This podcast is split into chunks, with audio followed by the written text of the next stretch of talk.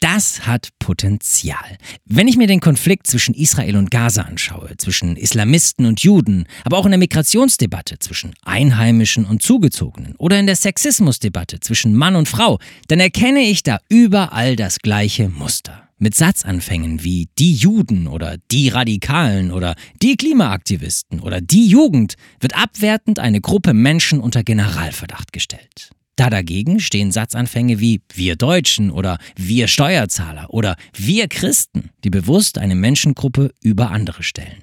Die Folge dieser Abgrenzung, Menschen gehen mehr oder weniger am Ende gewalttätig aufeinander los. Und ich glaube deshalb, wer Sicherheit will, muss diese Ideologie von wir hier und die dort überwinden. Gott liebt alle Menschen gleich, lese ich in der Bibel, ohne sie allerdings gleich zu machen. Unterschiede werden vielmehr als bereichernd wertgeschätzt. Und darin entdecke ich einen entscheidenden Schlüssel für Frieden.